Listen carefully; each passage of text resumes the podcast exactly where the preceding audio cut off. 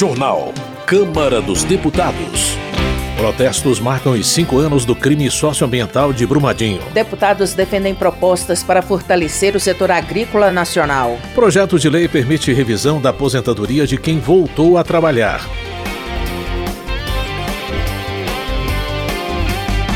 Boa noite.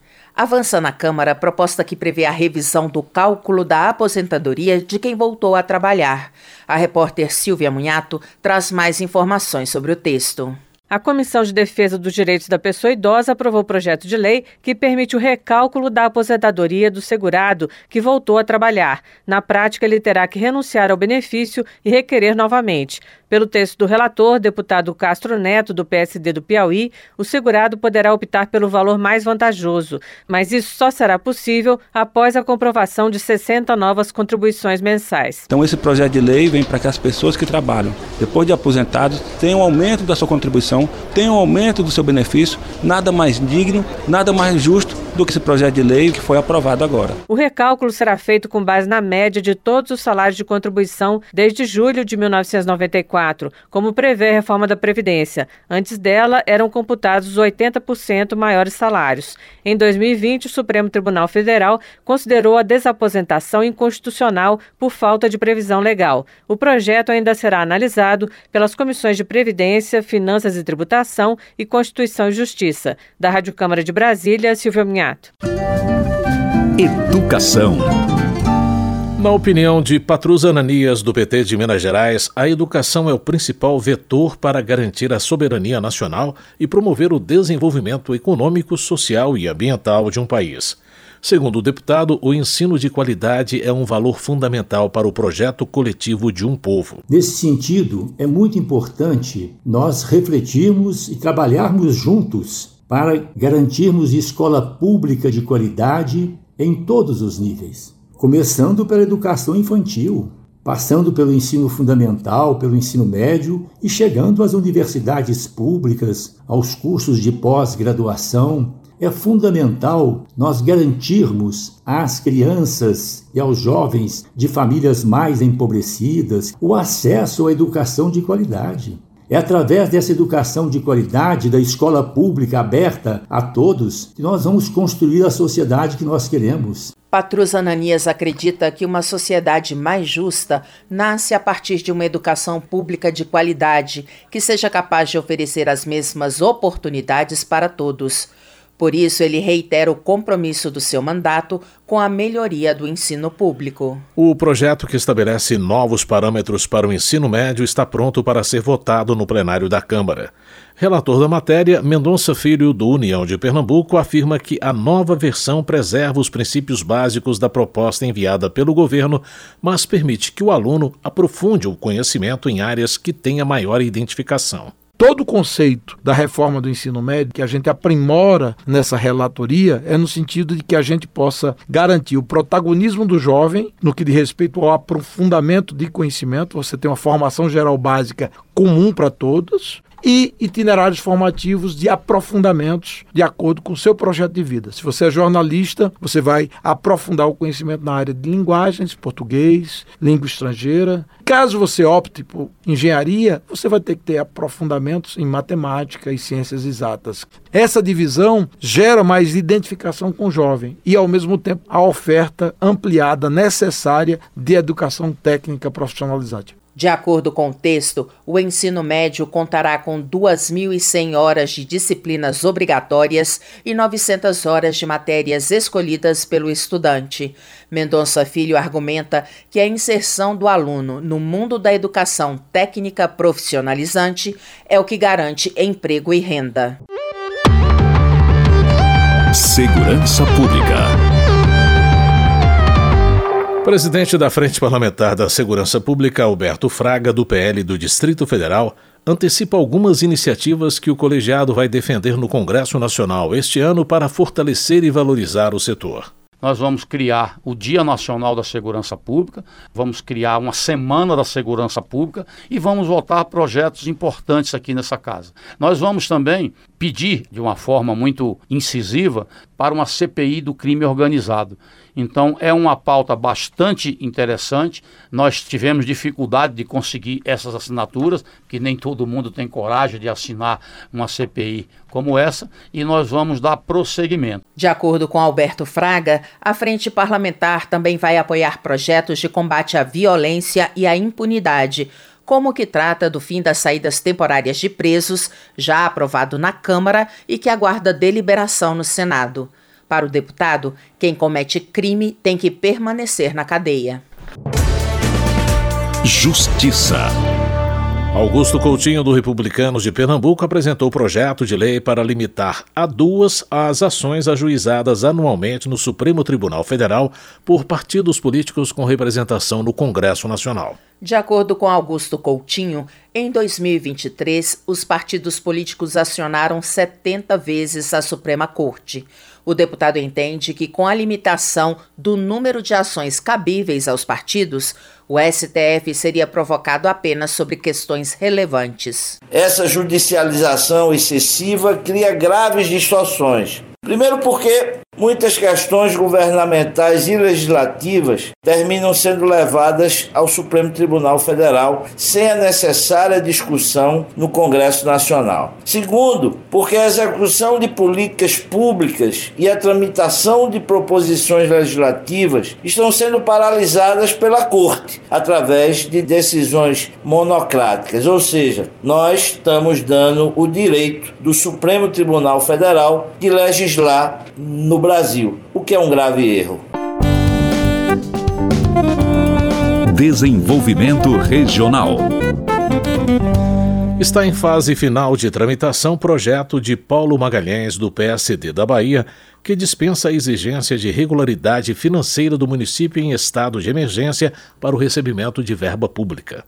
Na avaliação do deputado, não faz sentido que, em situações de desastre ou calamidade, o socorro seja adiado ou negado por parte do governo federal. Não é possível que um município em estado de calamidade, quer dizer, atravessando momentos difíceis com a sua população, tenha que estar em dia com o calque. E esse projeto visa justamente agilizar a entrega dos recursos no momento mais difícil das prefeituras. Foi por isso que fiz questão de apresentar na Comissão de Justiça e tive a aprovação dos meus pares por unanimidade, porque todos tiveram a consciência da importância, do valor e da objetividade deste projeto. Paulo Magalhães pondera que um desastre pode causar a interrupção de serviços essenciais, como o abastecimento de água e de energia.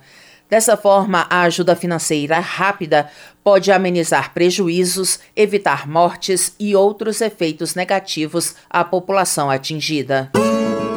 Agricultura. A Comissão de Agricultura da Câmara aprovou o relatório do deputado Márcio Onaiser, do PDT do Maranhão, ao projeto que isenta do IPI, o Imposto sobre Produtos Industrializados, os defensivos agrícolas de baixa toxicidade. Márcio Neiser afirma que a medida fortalece ainda mais a vocação primária do Brasil para a produção no campo, lembrando que o agronegócio é a principal locomotiva da economia nacional. Eu fui relator agora recente, inclusive, de um projeto importante que é para a gente isentar de IPI produtos de baixa toxicidade. A gente sabe que não tem jeito para poder fazer as nossas plantações hoje é necessário ter os agrotóxicos, mas que a gente trabalhe com uma linha de pouca agressividade, tanto para o ser humano quanto também para o meio meio ambiente. Então a gente tem que incentivar tudo aquilo que é de baixa toxicidade. Então é um projeto importante que eu acredito que a gente vai avançar com ele para aprovar o mais rápido possível, exatamente para incentivar não só os produtos, mas as pesquisas e equipamentos usados em pesquisas para que a gente possa ao longo do tempo continuar crescendo e sendo esse importante país que dá segurança alimentar para o nosso planeta. Para Luiz Nishimori, do PSD do Paraná, a lei que muda as regras sobre o registro de agrotóxicos no Brasil representa um avanço. Ele lembra que o texto aprovado no Congresso foi resultado de um amplo debate e vai gerar benefícios tanto para o produtor quanto para o consumidor. Entre as mudanças aprovadas, Luiz Nishimori ressalta o prazo máximo de dois anos para o registro de novos defensivos. O deputado acredita que a regulamentação vai impulsionar a produção de alimentos. Nossa agricultura deu um salto tecnológico fantástico nos últimos 30 anos e a legislação dos defensivos agrícolas não acompanhou. Vivemos em país tropical e precisamos acompanhar os avanços científicos e tecnológicos. E com a aprovação, nosso país, que já é líder na produção e exportação de alimentos, também será líder na questão de segurança alimentar. O Brasil vai alimentar o mundo. O projeto que trata do controle, inspeção e fiscalização de agrotóxicos foi sancionado pelo presidente Lula no final de dezembro, com vetos que ainda serão analisados em sessão conjunta da Câmara e do Senado a ser marcada. Na avaliação de presente do MDB de Santa Catarina, o Registro Nacional de Tratores e Máquinas Agrícolas, o RENAGRO, não deve ser obrigatório. Autor de um projeto de lei nesse sentido, o deputado quer garantir mais autonomia ao homem do campo. Presente conta que muitos produtores rurais são pegos de surpresa pela fiscalização porque não sabem sequer que desde 2016 o registro de máquinas agrícolas é obrigatório.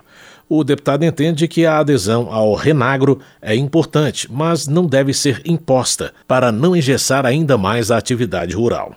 Recentemente, no interior de Santa Catarina, um agricultor de 18 anos de idade, num domingo de manhã, estava indo trabalhar com a sua família e teve seus tratores apreendidos, porque a polícia pediu a carteira de habilitação, ele tinha, pediu a nota fiscal do trator, ele tinha também, e aí pediu o renagro. Ele não sabia o que era o renagro. E aí Obviamente, ele não tinha esse documento. Os tratores foram apreendidos, levados para um pátio e só dias depois é que ele conseguiu recuperar o seu maquinário. Então, é importante o renagro desde que ele não seja obrigatório. O produtor rural brasileiro já tem obrigações demais. O Congresso Nacional precisa tirar um pouco desse gesso. Meio Ambiente. Atos públicos e protestos em várias partes do país marcaram no dia de hoje os cinco anos do crime socioambiental de Brumadinho. A reportagem é de José Carlos Oliveira. Em 25 de janeiro de 2019, o rompimento da barragem do córrego do Feijão da mineradora Vale deixou 272 mortos em Brumadinho e um rastro de lama de rejeitos de minério de ferro ao longo do rio Paraupeba, em Minas Gerais. Uma série de atos públicos e protestos em várias partes do país marcaram os cinco anos desse crime socioambiental, ainda sem punição para todos os responsáveis e sem a devida reparação para as famílias das vítimas e para a região atingida. Em Brasília, 272 cruzes foram colocadas sobre o gramado em frente ao Congresso Nacional, em uma iniciativa do deputado Pedro Ayrara, do Patriotas de Minas Gerais, bombeiro que atuou diretamente nos resgates às vítimas de Brumadinho em 2019. Das 272 vítimas fatais, 269 já foram localizados, identificados e entregues às suas famílias. Existem três joias, que é como a gente carinhosamente apelida as vítimas ainda não encontradas, e o trabalho do Corpo de Bombeiros Militar de Minas Gerais ele continua. Também por iniciativa de Ayrara, o prédio do Congresso Nacional recebe projeção de vídeo em homenagem às vítimas do crime socioambiental. Falando diretamente de Brumadinho, o deputado atualizou a situação das indenizações. Parte dessas indenizações já foram pagas e existem demandas que estão judicializadas. Mas, de fato, existem muitas pessoas que perderam seus parentes, seus entes queridos, que tiveram suas atividades econômicas afetadas, que ainda não foram indenizadas. O deputado Rogério Correia, do PT de Minas Gerais, também foi a Brumadinho participar dos atos de memória e criticou o fato de a mineradora Vale permanecer impune e, segundo ele, fazendo de tudo para não indenizar devidamente os atingidos. Correia destacou respostas legislativas ao crime de Brumadinho, como a lei batizada de Mar de Lama Nunca Mais, aprovada na Assembleia Legislativa de Minas Gerais, com maior rigor no licenciamento ambiental. Do Congresso Nacional, o deputado citou a nova Lei de Segurança de Barragens, em vigor desde 2020, e a recente legislação de proteção aos atingidos por barragens, sancionada em dezembro. Nós já temos a Política Nacional dos Atingidos por Barragens. Agora é que nós vamos saber quem são os atingidos, quais os seus direitos, como que eles são reconhecidos e aquilo que é preciso que estados, municípios e a própria empresa dê de garantia a esses que sofreram com atingimento de crimes por parte dessas barragens. O crime socioambiental de Brumadinho foi alvo de CPI da Câmara dos Deputados, que indiciou a mineradora Vale e a empresa Elemanto Vissud, responsável pelo laudo de estabilidade da barragem do Córrego do Feijão. Posteriormente, os desdobramentos da tragédia foram acompanhados por sucessivas comissões externas, que também serviram para a fiscalização e o desabafo dos moradores. Foi o caso de Silas Fialho, líder comunitário do Parque da Cachoeira, em Brumadinho. A gente tem um livro de danos, um livro. Eu não tenho páginas, eu tenho em livro, onde nossos danos são violados todo santo dia. Outro morador de Brumadinho, Marcos Rezende, definiu a situação da cidade como caótica diante dos efeitos à saúde mental e da permanência de metais pesados espalhados por enchentes. Problemas como ansiedade, depressão, várias tentativas de autoextermínio, além de problemas de pele, problemas respiratórios devido à poeira do minério de ferro. Nívia Alves contou a situação de 22 comunidades rurais de Cachoeira do Choro, às margens do rio Paraú Itapeba, em Curvelo, a quase 200 quilômetros de Brumadinho. O crime não matou 272 pessoas. O crime continua acontecendo e matando pessoas todos os dias. A líder Pataxó Castilda Norro deu voz ao drama das aldeias às margens do rio Paraupeba. As comunidades indígenas pedem socorro por devido à devastação que esse minério, que essa lama contaminada deixou dentro das nossas comunidades. O drama dos atingidos foi traduzido em números por assessorias técnicas independentes. Coordenadora da Associação de Defesa Ambiental e Social, Yasmin Vieira, citou o resultado de estudo sobre contaminação ambiental e riscos à saúde em Brumadinho. Identificamos potencial risco risco à saúde humana por ingestão de água subterrânea com concentração de metais pesados em 19% do total das nossas amostras. Canta passarinho, canta e faz nascer um novo sol em Brumadinho. Essa música se chama Um Canto para Brumadinho, de Renato Guetem e interpretação de Isamara Guetem. Os protestos em nível nacional neste 25 de janeiro partiram de organizações da sociedade civil, como o Movimento dos Atingidos por Barragens, que promoveu um tuitaço por reparação e justiça. Também houve atos públicos sobre os cinco anos do crime socioambiental de Brumadinho, em frente ao MASP da Avenida Paulista, em São Paulo. Da Rádio Câmara de Brasília, José Carlos Oliveira. Célia Chacriabá, do pessoal de Minas Gerais, fala da importância da Política Nacional de Direitos das Populações Atingidas por Barragens, sancionada no ano passado. Segundo ela, para além da destinação de recursos, é preciso ouvir a população vítima de rompimento de barragens. Célia Chacriabá relembra os cinco anos do rompimento da barragem em Brumadinho e cobra providências das autoridades. De acordo com a parlamentar, os povos tradicionais representam 68% dos atingidos por rupturas de barragens. Ela ainda destaca os recursos aprovados na Comissão da Amazônia e dos Povos originários e tradicionais, da qual é presidente. Matar mais de 200 pessoas no crime de Brumadinho e Mariana, nesse momento é a gente entender que a economia não pode estar acima da vida. A política nacional do atingido por barragem precisa ser uma política não somente de governo, uma política de Estado. Nós estamos num momento onde recurso, dinheiro é importante, mas precisa ser enxergado como energia. Entender a manobra desse dinheiro para matar as pessoas perde o sentido de humanidade. E nossa comissão da Amazônia, povos originários e tradicionais, 400 milhões aprovado na nossa comissão para pensar proteção e gestão dos territórios. Zé Silva, do Solidariedade de Minas Gerais, defende a reestruturação da Agência Nacional de Mineração e a aprovação de projetos que modernizam as leis do setor para evitar que tragédias como Mariana e Brumadinho se repitam. É possível sim fazer mineração sustentável como nós estamos dentro dessa frente parlamentar, tendo uma estratégia de fazer visitas aos empreendimentos minerários, fazendo aí é, um compilamento nas nossas prioridades das boas práticas, que são aquelas que extrai as riquezas minerais do subsolo e, ao mesmo tempo, faz o menor impacto possível no meio ambiente sem ter risco à vida das pessoas. Então, essa é a busca da frente parlamentar de mostrar, através de boas práticas, é preciso ter uma mineração cada vez mais transparente, cada vez mais responsável, cada vez mais sustentável. De acordo com Zé Silva, que é presidente da Frente Parlamentar da Mineração Sustentável, já tramitam no Congresso Nacional mais de 15 projetos que têm como objetivo tornar a mineração no país mais segura e moderna.